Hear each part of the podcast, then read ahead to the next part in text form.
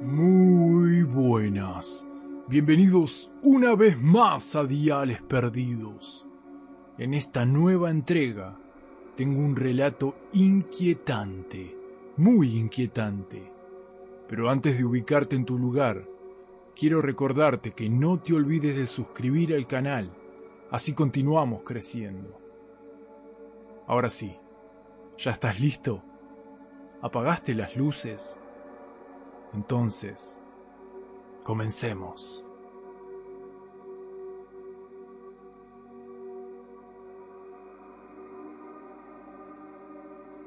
Hola, mi nombre es Xavi y os voy a contar lo que viví junto con unos amigos. Voy a cambiar sus nombres para preservar sus identidades. Todo ocurrió la noche del jueves 12 de agosto.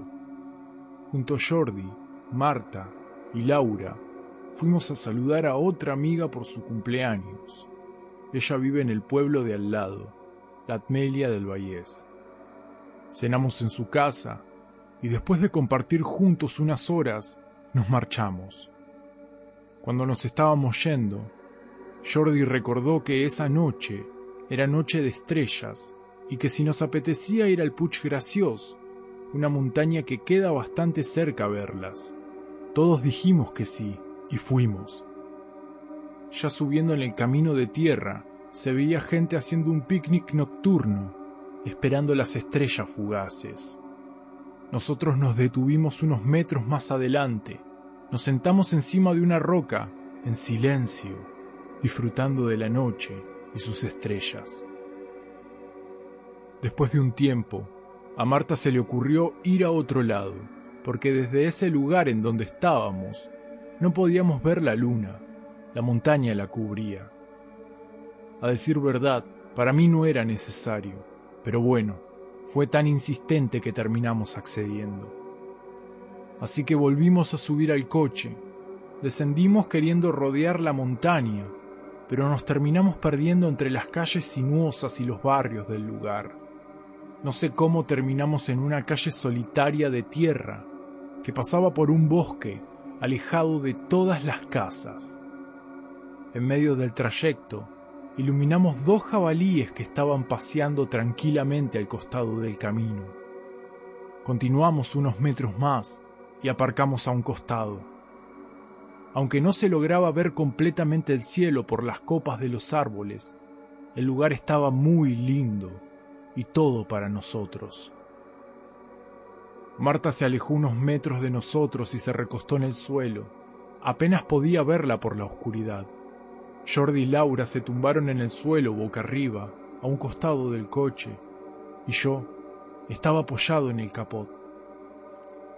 Al cabo de unos momentos, en pleno silencio se oían ruiditos en el bosque, ruidos de ramas moviéndose o quebrándose, y Laura preguntó, ¿Oyen esos ruidos? Le contesté que sí, que seguro era un animal que estaba por ahí, y de pronto se escuchó un poco más lejos el relincho de un caballo, que de hecho continuó escuchándose de tanto en tanto.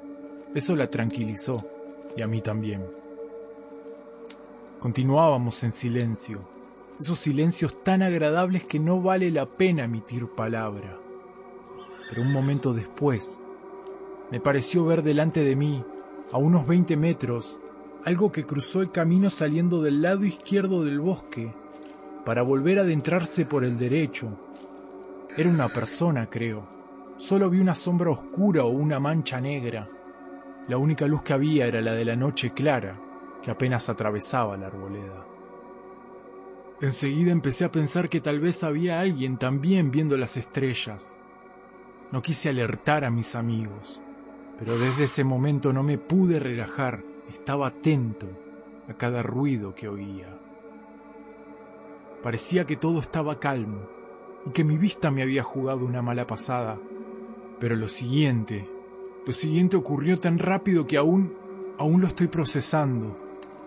Los ruidos, los ruidos en el bosque incrementaron. Tal vez se oían más cerca o no sé, pero no fui el único en notarlo. Laura se levantó y se puso junto a mí sin decir nada. Algo en el ambiente había cambiado. A mi parecer, algo nos estaba observando oculto entre los árboles. Y lejos, pero a su vez parecía cerca, se oyó como un grito, un quejido. Una mujer, pero con la voz gastada.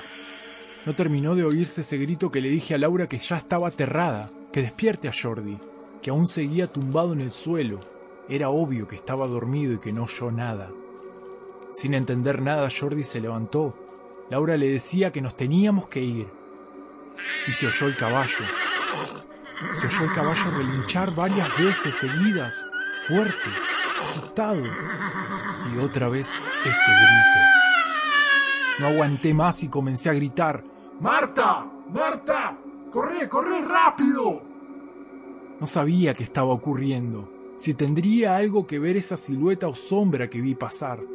No sabía por qué se asustó el caballo, pero tampoco, pero tampoco estaba dispuesto a quedarme ahí.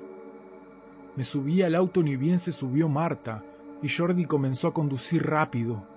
Después de un par de kilómetros llegamos a una ruta principal y por fin nos pudimos tranquilizar.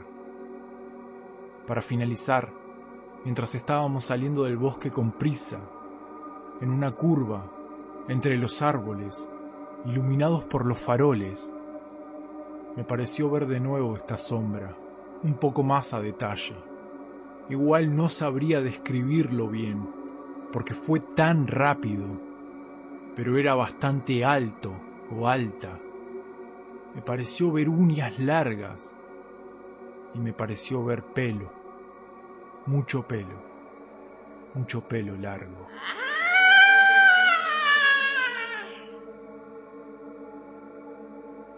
Espero que esta historia te haya gustado. Y una pregunta. Para vos, ¿qué vio Xavi? A mí me pareció que era una bruja, pero realmente no lo sé con seguridad. ¿A ustedes qué les parece? No se olviden de comentar. Y si tenés una historia que quieras compartir con nosotros, contactate conmigo. Abajo, en la caja de descripción te dejo todas las vías. Muchas gracias por estar y muy pronto te estaré contactando en otro Dial Perdido.